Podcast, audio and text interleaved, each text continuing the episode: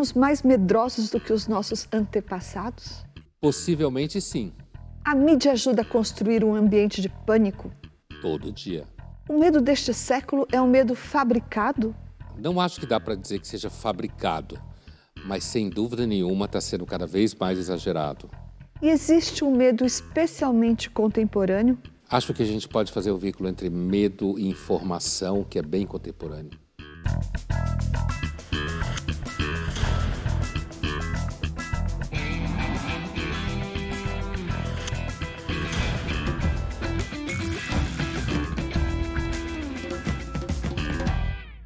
Estamos iniciando mais uma edição do Linhas Cruzadas, hoje para falar sobre a Era do Medo.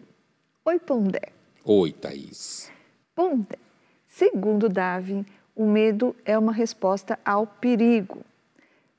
Para evitar que a gente, diante de situações que nos ameaçam, fiquemos desatentos, para que fiquemos alertas. E daí a gente lembra dos nossos antepassados quem não tinha medo provavelmente corria mais risco de ser devorado por um leão das cavernas ou pisoteado por um bando de mamutes. Então eu te pergunto, hoje em que medida o medo continua sendo uma questão de sobrevivência ou está ligado ao instinto de sobrevivência? Então, que o medo está ligado ao instinto de sobrevivência, a gente observa inclusive em animais que não o Homo sapiens, né?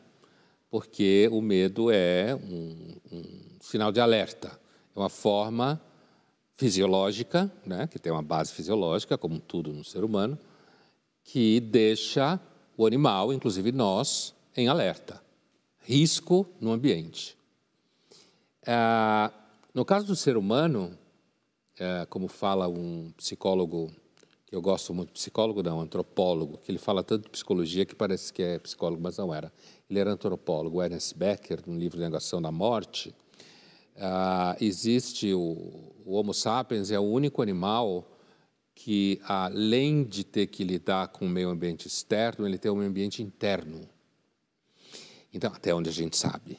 Né? Então, o ambiente, meio ambiente interno dos animais não sapiens é possivelmente, provavelmente, menor do que o nosso, se existir algum grau em animais mais superiores. Por que, que eu estou dizendo isso? Porque no caso do ser humano, o medo ele ganha um reforço de todas as construções imaginárias que a gente faz. E não só o medo ah, do leão ou do bando de mamutes que se falou, que pode passar por cima de nós. Né? Mesmo que um bando de mamutes não passe mais por cima de nós, ou que não tenham leões que ah, possam pegar a gente na Paulista, né? Apesar que tem outras coisas que podem acontecer. Mas, além disso, a gente tem toda uma camada de situações na vida, inclusive gerado pela nossa capacidade de conhecimento, de informação, de imaginação, que nos coloca em alerta e nos ameaça. Portanto, o meio ambiente interno em que a gente vive, ele também é uma fonte de medo. Pondé, mas você não respondeu aquela questão. Em que medida esses medos que vêm do meio ambiente interno têm relação com a sobrevivência. Continua tendo relação com a sobrevivência. O que eu quis dizer é assim: sem dúvida nenhuma, o medo está vinculado à busca, ao instinto de sobrevivência e funciona como um mecanismo de cuidado, alerta, risco, né? Para você, de repente, não ser engolido por situações que simplesmente você não prestou atenção. No momento que entra em jogo o mundo psíquico, a gente não seria tão animal quanto se imagina. E, portanto, os instintos animais não funcionariam tão bem em nós.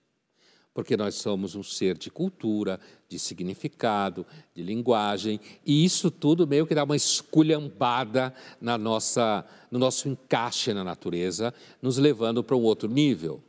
Mas, voltando à questão da sobrevivência, e eu fiz esse detour pela psicanálise para dizer o seguinte: o meio ambiente interno, que é a nossa vida interior, que é constituída de linguagem, memória, imaginação, ideias, uma porrada de coisa.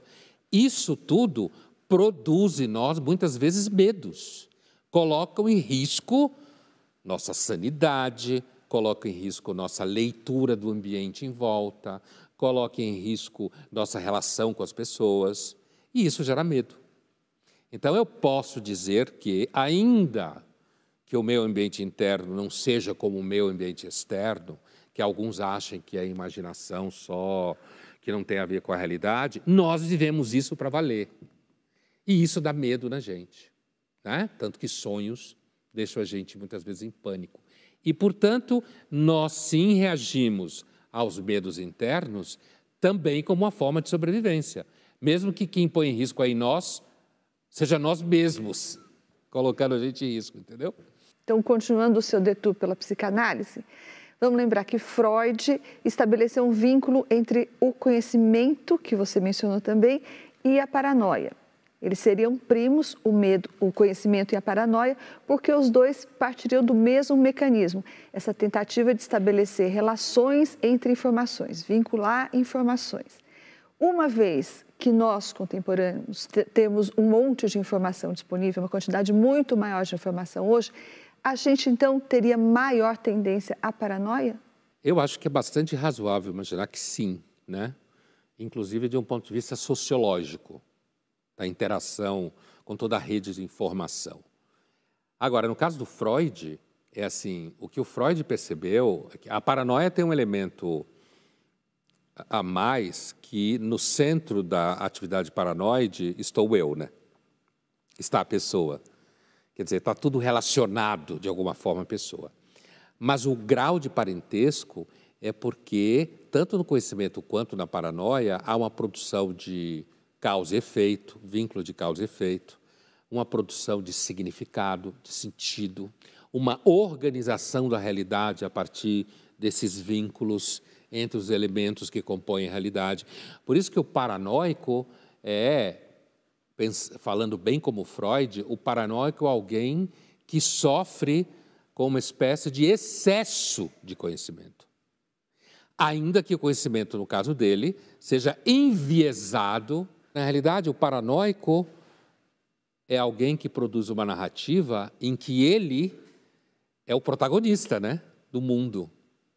Os Estados Unidos está contra ele, as, as empresas farmacêuticas estão contra ele, só ele descobriu que tudo é uma farsa, só ele sabe que o homem não foi à lua. Contra ele ou contra o grupo ao qual ele pensa pertencer. Ou contra pertencer. o grupo ao qual ele pertence. Isso, inclusive, na política é muito claro, no mundo, não só no Brasil. Aliás, a política é um dos territórios onde a paranoia está comendo solta. Linhas Cruzadas foi às ruas e perguntou qual o seu maior medo. Vamos ver o que as pessoas responderam. Meu medo é perder as pessoas próximas a mim e o Brasil ir de mal a pior do jeito que está. Sem respeito, sem amor ao próximo. Meu maior medo é morrer queimado. Meu maior medo é não conseguir mudar o processo atual que nós estamos vivendo no mundo.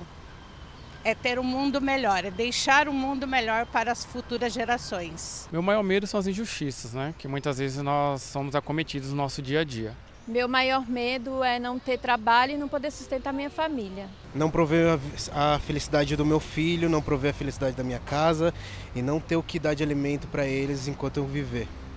Bons medos, esses dois últimos. Né?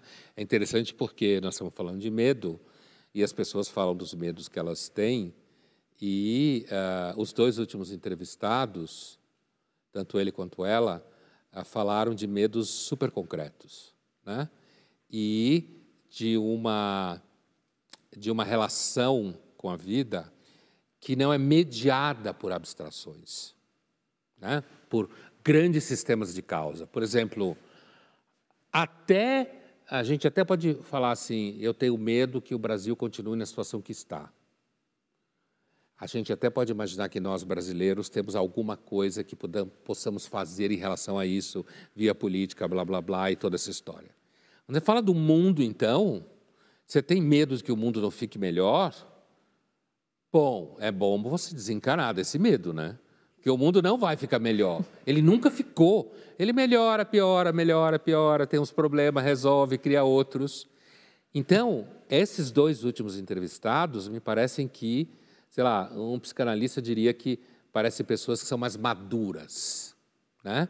Porque porque eles falaram de medos muito concretos, não conseguir dar comida para os meus filhos, para minha família, não poder garantir que eles, eles vão ter algum tipo de futuro. Ou seja, a relação é madura com a realidade. Tem medo do que dá para você resolver, certo?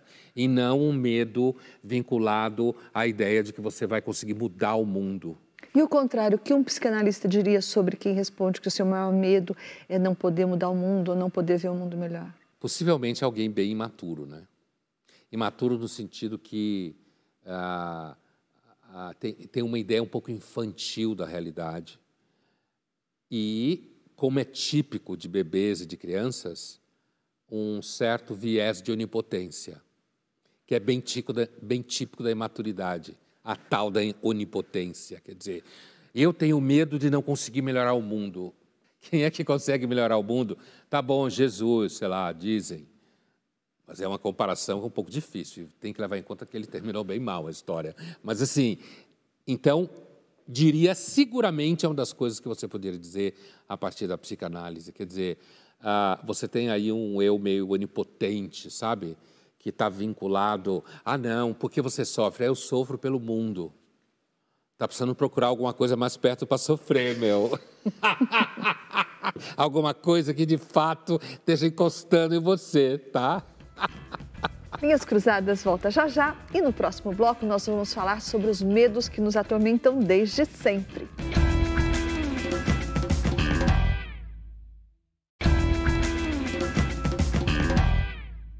Estamos de volta com Linhas Cruzadas, hoje falando sobre o medo. E agora a gente vai falar sobre os grandes medos que sempre assolaram a humanidade, como, por exemplo, o medo do fim do mundo. De onde é que vem o medo do fim do mundo, Pondé? Olha, é, é possível que isso seja uma experiência muito antiga, né? vinculado a experiências sensoriais mais imediatas, como uma grande tempestade, uma erupção vulcânica, uma invasão extremamente violenta por algum grupo super muito mais forte, poderoso, destrutivo. E essa experiência concreta, imaginando o mecanismo, essa experiência concreta que acontece, hoje não exatamente assim, mas pode acontecer, né? Tsunami, sei lá. Essa experiência concreta caindo na maquinária da imaginação humana aqui dentro ela cai na nossa maquinária, e aí a gente consegue imaginar uma situação em que isso fosse uma escala tão grande que isso destruísse o mundo inteiro. Porque se eu vivo num lugar, e eu estou vivendo, e nós vivemos esse lugar, e inclusive o meu grupo, há dois mil anos, como acontecia. Né? Hoje é difícil sim, imaginar isso, mas sempre acontecia. Tinham grupos que viveram ali três mil anos e não aconteceu nada que mudou exatamente a vida. Aí você tem uma grande invasão. Agora, imagine esse povo vendo um monte de gente morrer, sendo tudo destruído, naquele único espaço que eles conheciam. É muito fácil chegar à conclusão que isso. É o fim do mundo. Que é o fim do mundo, isso pode acontecer de novo. E pode acontecer de alguma forma mais violenta.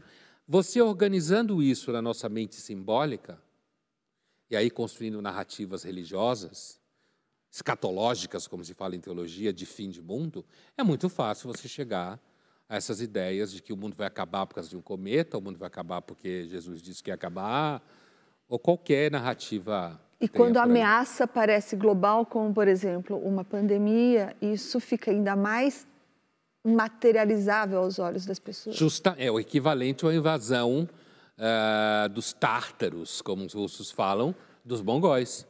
É concreto, está acontecendo, tá, a pandemia estava acontecendo. E ela era real. E ela matou quase 700 mil brasileiros, além de um monte de gente de outros países.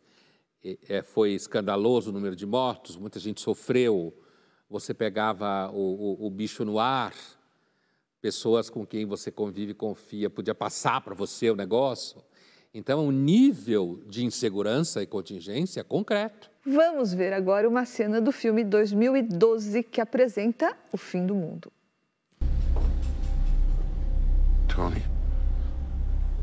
I called.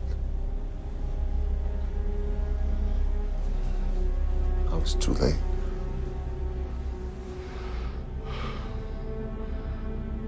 Maybe, maybe they got out in time.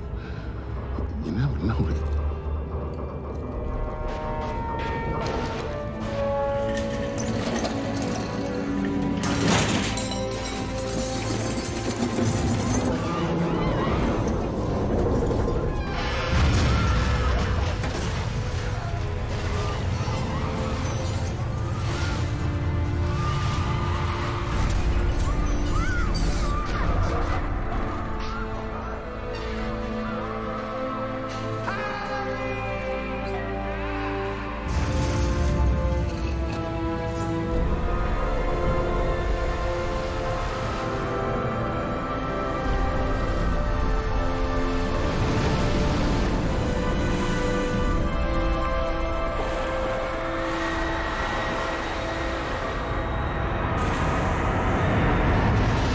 Esse filme é muito ruim.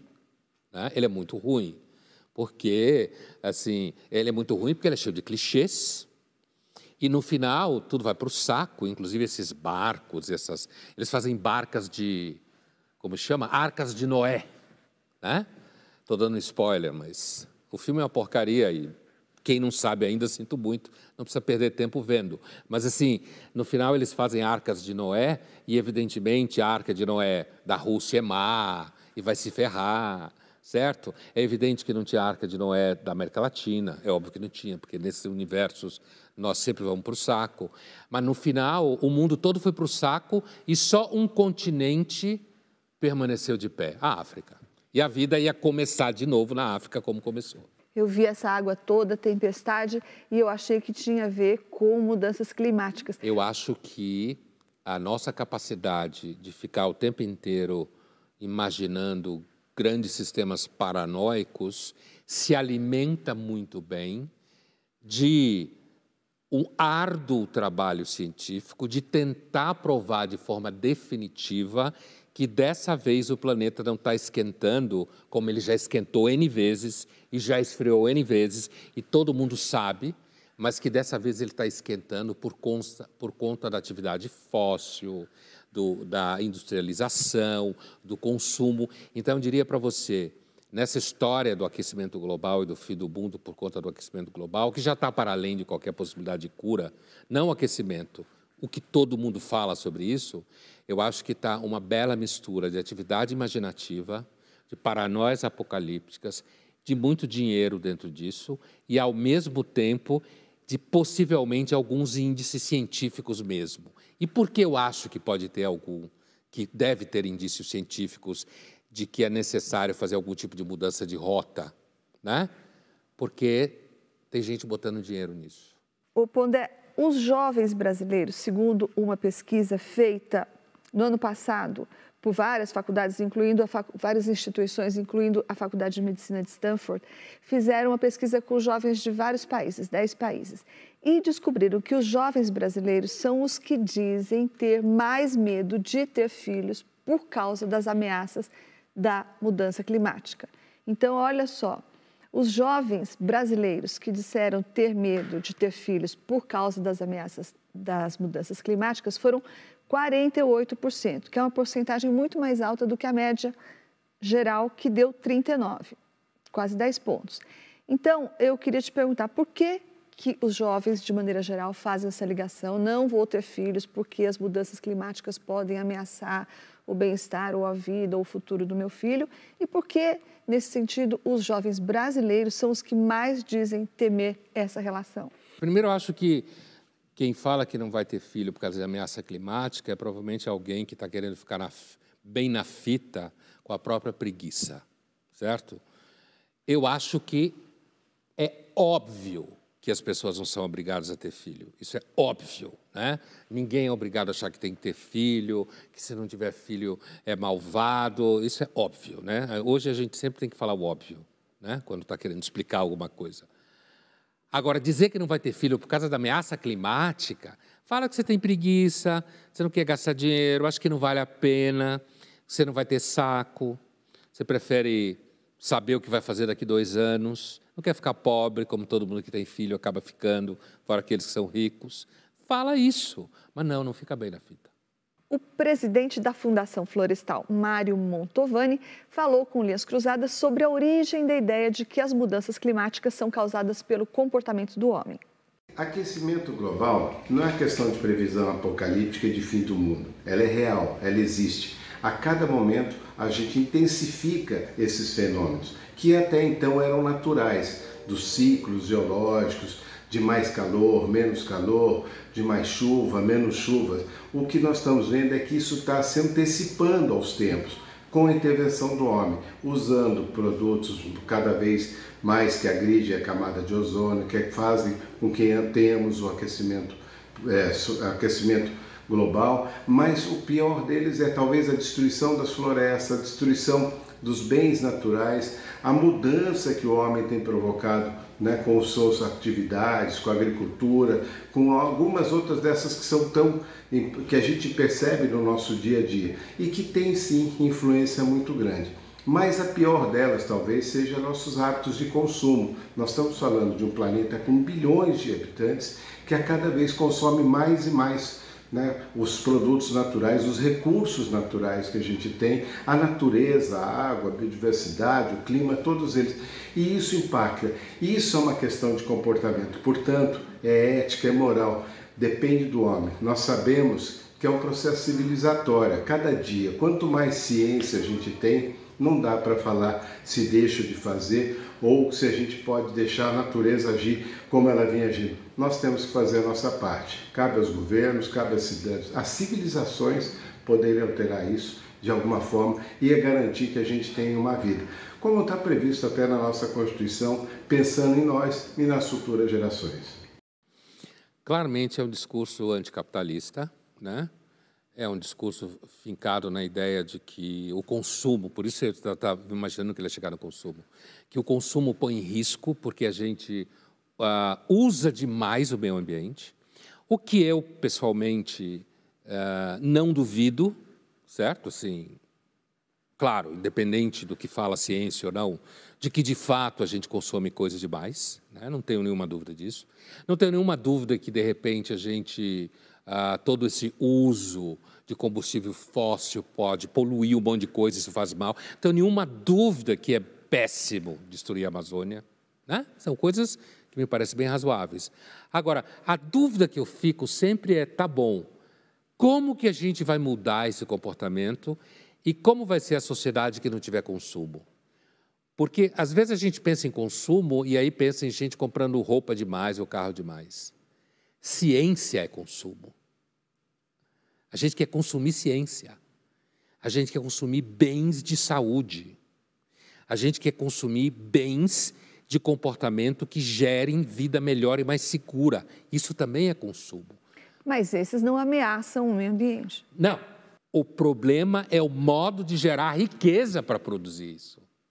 Não no sentido que se você vai para o hospital fazer um tratamento ameaça o meio ambiente. Esse hospital custa milhões de dólares. Essa medicina custa milhões de dólares. E esses milhões de dólares dependem de um monte de energia para fazer ciência, para fazer pesquisa, no mínimo para manter a luz ligada dos laboratórios. Entende o que eu estou dizendo? E, e, normalmente, quando se fala de consumo, se pensa só gente em shopping.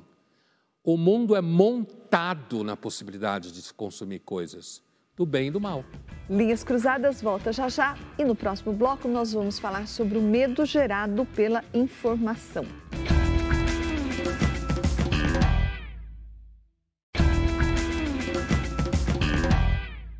Estamos de volta com Linhas Cruzadas, hoje falando sobre a era do medo.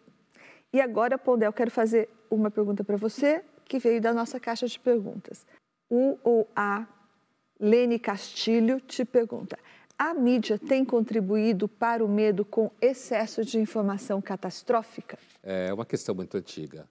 É claro que a gente pode agora acrescentar um tempero das mídias sociais, que normalmente se pensa que é uma mídia feita por amadores, mas não necessariamente. Mas majoritariamente. Por amadores. E que cada vez mais, inclusive, influencia a mídia profissional porque inclusive precisa do engajamento das mídias sociais para a sustentação econômica. Mas não resta dúvida que hoje grande parte dos efeitos da informação que gera sentimento de insegurança está produzido pelas mídias sociais. Então, eu acho que dá para dizer, mas a gente tem que pôr um monte de reparo, no sentido de que isso é uma questão muito antiga.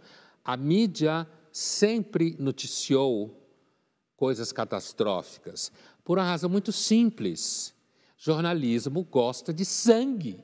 Ai, lá vem ele. Mas é óbvio que sim. Sangue aqui não significa sangue saindo pela veia. Significa situações de risco, que é notícia. Mas, Pondé, a Fulano notícia... de tal deu um prato de comida para Beltrano.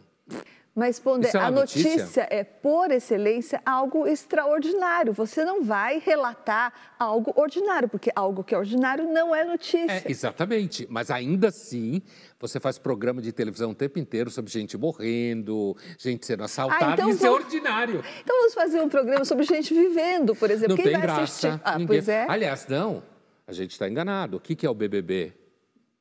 Bom, É gente vivendo, só que gente fazendo treta. é, isso não é exatamente jornalismo, mas Claro que lá. não, mas é, Hum. é- é entertainment, Entertainment. lazer, né? Ok. É. Ó, o Frank Furedi, seu amigo acadêmico húngaro, ele diz que ah, não só os meios de comunicação, os meios de informação contribuem para o pânico e para o medo, como as informações, na verdade, elas dão mais conta do risco do que de experiências concretas. Então, na verdade, os meios de comunicação, segundo Frank Furedi, eles estariam antecipando ou exagerando ou superdimensionando algo que seria mais risco do que experiência concreta. Você concorda com isso? Primeiro, eu acho que a gente tem que eh, perceber que o que o Freire está falando não é no sentido que então a gente vai suspender o sistema de informação porque o mundo vai ficar melhor. Primeiro, porque não dá para fazer isso, e segundo, porque o sistema de informação é uma coisa gigantesca que é permeado, que permeia praticamente toda a produção de conteúdo no mundo. Então, o Freud não está falando ah, de que a gente deveria viver sem informação para viver um mundo melhor. Segundo lugar, o Freud, desde os anos 90, ele vem perseguindo o crescimento de uma cultura de medo e de uma coisa que ele chama de políticas públicas voltadas para o medo. Então, para o Freud, o medo é um fato sociológico. Né? Ele está olhando para o medo dizendo, olha, hoje o medo é um fato sociológico, ele está organizado institucionalmente, ele tem um mercado que gira ao redor dele. Né? Bom, com relação ao crescimento da, da, da eh, ao crescimento de você achar que tem risco, certo? Que você perguntava, quer dizer, a informação faz com que eu aumente a presunção de risco antes da própria experiência. Isso gera uma percepção de risco maior do que a maior parte da humanidade vive no seu dia a dia. Entende? Então, agora, ele não está dizendo, Furede, que então você deve parar de pesquisar o problema da matriz fóssil. Ele está constatando que existe um mecanismo que une produção de informação, mídia profissional ou mídias sociais, mídias sociais hoje em muito maior número, existe um mecanismo que une a produção de informação com o aumento de paranoia e de medo. É um mecanismo dado na estrutura social. Mas então, se você e o Furede concordam que a solução não é suprimir a informação, qual seria então? Não tem solução. No filme Tubarão, o prefeito da cidade em que o tubarão aparece não quer que o medo prejudique a economia local, quer que tudo continue como sempre. Mas o medo é mais forte e irracional. Vamos ver. I'm pleased and happy to repeat the news that we have in fact caught and killed a large predator that supposedly injured some bathers. But as you see, it's a beautiful day, the beaches are open, and the people are having a wonderful time. Amity, as you know, means friendship.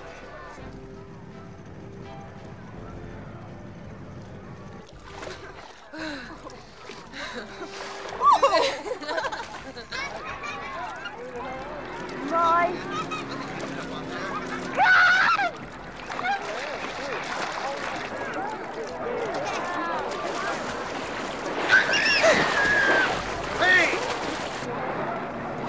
Spin, Shark 350! Red one, red one. Martin, get your people out of the water No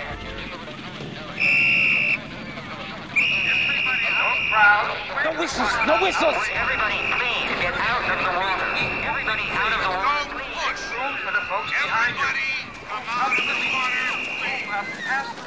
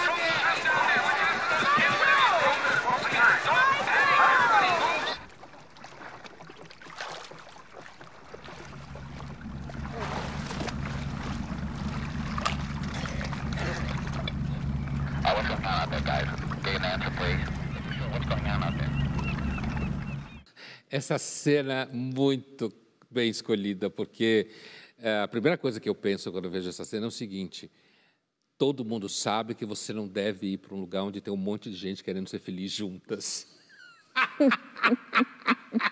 Praia do verão, todo é um lugar ideal para acontecer caca. Porque aí não aconteceu nada, é claro. É, é, é uma cena que mostra a contaminação da paranoia. Como quando você tem um monte de gente junta, a chance de dar alguma coisa errada é gigantesca. Tem, claro, óbvio, o, o prefeito, que é apresentado como o grande Vilão. escrotão da história, o grande vilão, que está preocupado com business, certo?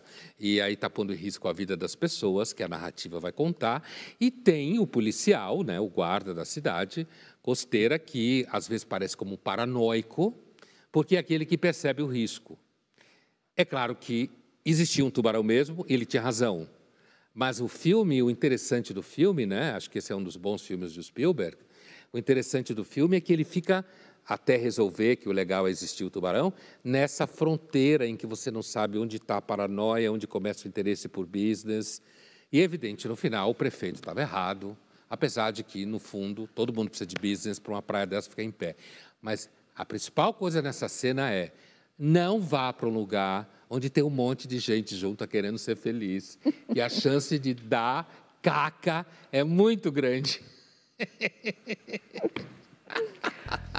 Vamos agora para o nosso jogo rápido. Pondé, qual é o maior medo para um filósofo? Se eu pensar assim no, no que é o paradigma do filósofo, pelo menos a maior parte dos filósofos, é que o mundo não seja racional. Que o cosmos não seja racional de alguma forma. Então os filósofos estão científico. perdidos. É, mas a maior parte dos filósofos ah, lida com essa ideia de que a razão compreende as coisas. Né? O mundo não pode ser obscuro, não pode ser simplesmente fruto de contingência devastadora. Né? Mas um anticantiano como você já aprendeu isso faz tempo, os filósofos. Ah, sim. Por isso que eu falei, a maior parte dos filósofos, para mim isso não causa nenhum horror, nenhum medo que a contingência reine cega em toda parte. Porém, o Kant não deixa de ter razão quando ele fala naquilo que ele chama de princípio de razão suficiente, que postular o mundo ser suficiente, ou seja, racional, faz bem para as pessoas. A gente repousa na ideia de que o mundo faça sentido. Você acha que o jornalismo colabora para um certo pânico geral do mundo? Não. Ah, ela disse que não. Não, Pondé. Porque essa sua tese de que a gente falou agora há pouco, de que o jornalismo que é sangue, não é verdadeira. Porque, por exemplo, é o jornalismo que é notícia, e a notícia é sempre extraordinária. Você veja, é, quando você dá, por exemplo, a notícia sobre a descoberta de uma vacina, isso é uma grande notícia. E é uma notícia e é boa. Uhum. Então, quando existe notícia, o jornalismo se interessa por isso, seja ela boa ou má, mas ela tem que ser notícia, ou seja, ela tem que ser extraordinária. Tem que ter uma pandemia para a gente comemorar a invenção da vacina. Ai, você é inconvencível. não, não é verdade. Pondé, para você, qual que é o medo mais infundado de hoje? O medo mais infundado na época que a gente está vivendo é que o mundo vai acabar. A democracia vai se explodir. Não acho que ah, não acho que a gente esteja já à beira do abismo da democracia acabar. Ela pode acabar um dia porque tudo é histórico. Mas os medos que falam muito por aí, acho que esse é um medo dos mais infundados. E para você, Thaís, qual é o medo mais infundado de hoje em dia? Então, eu vou ficar nessa seara da política, só com recorte menorzinho, que é o medo de um golpe, o medo de que o Bolsonaro, se ganhar ou se perder, vai dar um golpe. Eu acho primeiro que ele não ganha, depois que se perder, não vai ter golpe nenhum, porque não tem ninguém que apoie uma coisa dessas hoje. Nem nenhuma parte organizada da sociedade, nem as Forças Armadas, nem a imprensa, nem a sociedade, ninguém. Ele vai ficar falando sozinho. Embora eu acredito que ele vai fazer alguma confusão. Concordo inteiramente com você. Linhas Cruzadas volta já já e no próximo bloco nós vamos falar sobre os medos dos pais em relação aos seus filhos.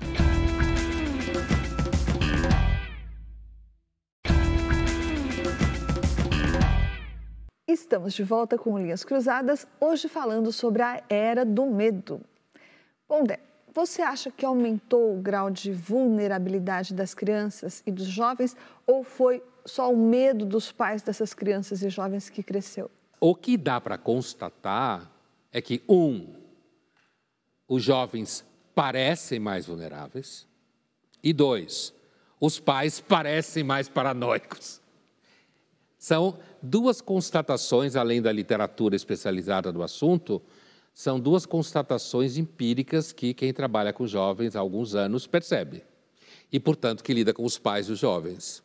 O que tem ah, jovens que são pais da própria família, certo? Há uma, uma situação, uma, uma, um, uma suspeita de que existe muita ameaça sobre a criança, de que a criança não aguenta nada, que você não, você o tempo inteiro tem que ficar dando atenção para ela o tempo inteiro, fazendo o que ela quer, né? E esse é o exemplo corriqueiro que todo mundo vê. Que, portanto, a criança vai para a escola e aí tem mais dificuldade de se relacionar com os amigos, os professores também ficam mais paranoicos, com medo dos pais, tem menos criança, que já é um problema de competição de mercado, né, da classe média para cima.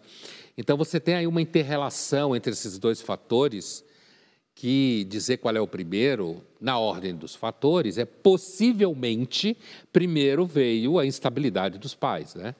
É possível que sim, se a gente pensar no, no movimento causal, os pais já existiam enquanto seres, as crianças ainda não. Esses pais geraram essas crianças. Portanto, alguma coisa que acontecia com esses pais passou para as crianças talvez alguma coisa que veio da geração anterior, né? Então, o que é possível? Ou do meio ambiente. É, ou do meio ambiente, que vai sendo produzido na interação com as pessoas, né?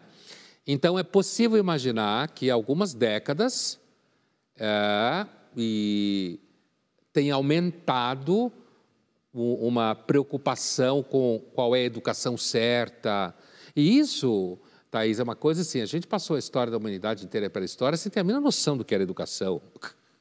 Mas voltando à história ah. do meio ambiente, pode ser também que o mundo simplesmente tenha de fato ficado mais perigoso, mais ameaçador, com mais uh, ladrões, por exemplo, com mais violência, com mais. O risco ficou maior. Quer dizer, tem, é, muita gente fala, não, eu quando tinha uh, 12 anos, pegava ônibus em São Paulo sozinho ou sozinha, né? Isso é um dado real. É, agora não se pode andar no ônibus que é mais perigoso. Então, assim, você o mundo vai se tornando mais perigoso, assim como a gente vai tendo conhecimento do que ele se torna mais perigoso. Para todo lado você tem essa sensação de ameaça contínua e, de fato, acontece muita coisa, né? Agora, isso sem dúvida nenhuma, isso pode alimentar o, o imaginário dos pais. Vamos ver agora o que, que a Roberta Mendes Pedreira, ela que é coordenadora de produção de audiovisual e mãe de um adolescente de 15 anos, tem a nos dizer sobre os medos dela quando se trata da relação com o filho. Eu acho que o meu maior medo hoje em relação ao meu filho é que ele não perceba que eu estou sempre ao alcance dele eles estão numa fase de busca de autonomia, de busca de socialização independente, dos seus próprios pensamentos, né? Querendo fazer tudo da sua forma e da sua maneira. E eu acho isso maravilhoso. Só que eu quero que ele sempre perceba que eu estou ao alcance dele, sempre que ele precisar. Nós temos uma relação maravilhosa, mas essa idade dá um certo distanciamento. E isso me deixa com muito medo. Uh, não existe a mãe perfeita, mas também não existe a pior de todas. E eu sempre tento estar nesse equilíbrio. Tem, sempre tento estar no melhor patamar possível para ele. Como queríamos demonstrar, certo? Quer dizer, uh, inclusive tem na psicanálise inglesa unicotiana a tese da mãe suficientemente boa, que ela resvala nessa tese, quando ela fala de um certo equilíbrio, né? Mas ela se afasta quando fala que acha que tem uma relação maravilhosa com o filho. Quer dizer, os pais muitas vezes acham isso e os filhos não têm exatamente a mesma leitura, principalmente na idade que o filho dela está. Mas é bem o que eu estava dizendo, quer dizer, a, o projeto, o medo de que eu não esteja sempre ao alcance do meu filho, quando ele precisa, pressupõe uma onipotência e uma capacidade afetiva que ninguém tem. Ninguém tem. O tempo inteiro pronto ao alcance de, certo?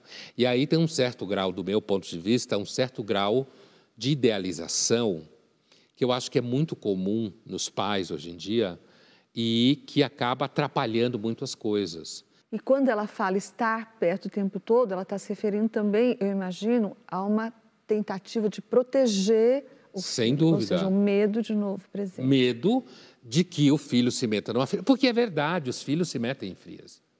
Ela tem toda a razão. E principalmente quando fica nessa idade que quer ser autônomo. E aí tem um discurso, veja, o discurso é muito claro na fala dela, né?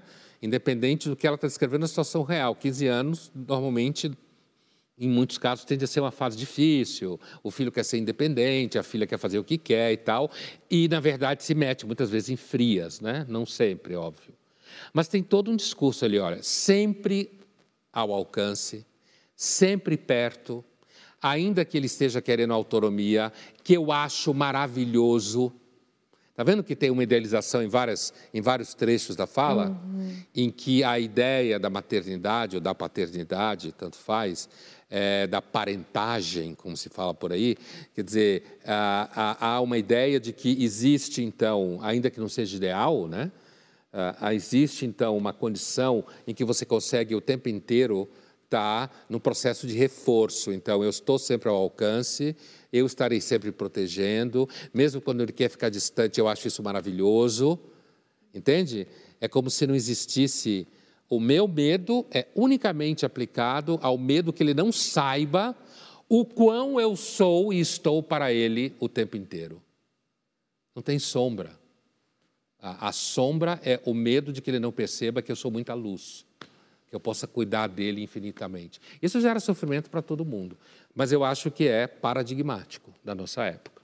Conversamos também com a Adriana Dutra, ela é diretora do documentário Sociedade do Medo. E vai nos dizer se os medos tratados no filme dela têm ou não fundamento. Sociedade do Medo é um documentário que faz uma profunda reflexão sobre a construção da sociedade contemporânea pelas narrativas do medo. Porque existem muitas qualidades de medo. Existe, existe o medo involuntário, que é aquele que nos protege contra o perigo, que é o medo natural, mas existem medos que são fabricados, são utilizados como ferramenta de manipulação. 80% of the society probably is very susceptible to manipulation by fear. E o filme faz um alerta, ajuda a gente a observar um pouco como anda a nossa sociedade e o que tem acontecido com nós. As religiões têm a ver com um medo primordial, que é o medo da morte. A fala dela, ela divide como no medo bom e no medo mal, né? O medo bom é aquilo que a gente chama de medo instintivo, para tomar cuidado com o risco. Existe o, me- o medo que é o medo construído na manipulação. Não é, não é por acaso que veio a imagem de Hitler, construindo medo em relação aos judeus, por exemplo. Né? E ah, o que eu acho, é, a minha pergunta, Thaís, é em que medida a abordagem do medo, que essa é uma abordagem que a gente conhece, eu não tenho dúvida que você pode meter medo. Por exemplo, vão fechar as igrejas se o Lula ganhar a eleição. Né? Isso é uma manipulação em cima do medo. Ah, vai ter golpe se você não votar no Lula. Né? Ou se o Lula ganhar, vai ter golpe. Né? Tamanha manipulação do medo. É, então, esse é o medo que está aí. Que a gente pode, inclusive, retornar ao medo da peste negra, como do- a imagem também mostra, quer dizer, o medo relacionado às religiões. Né? As religiões, as religiões são uma forma de tratar do medo, de acolher o medo, de dar sentido para ele, de dar um sentido sobre-humano a ele.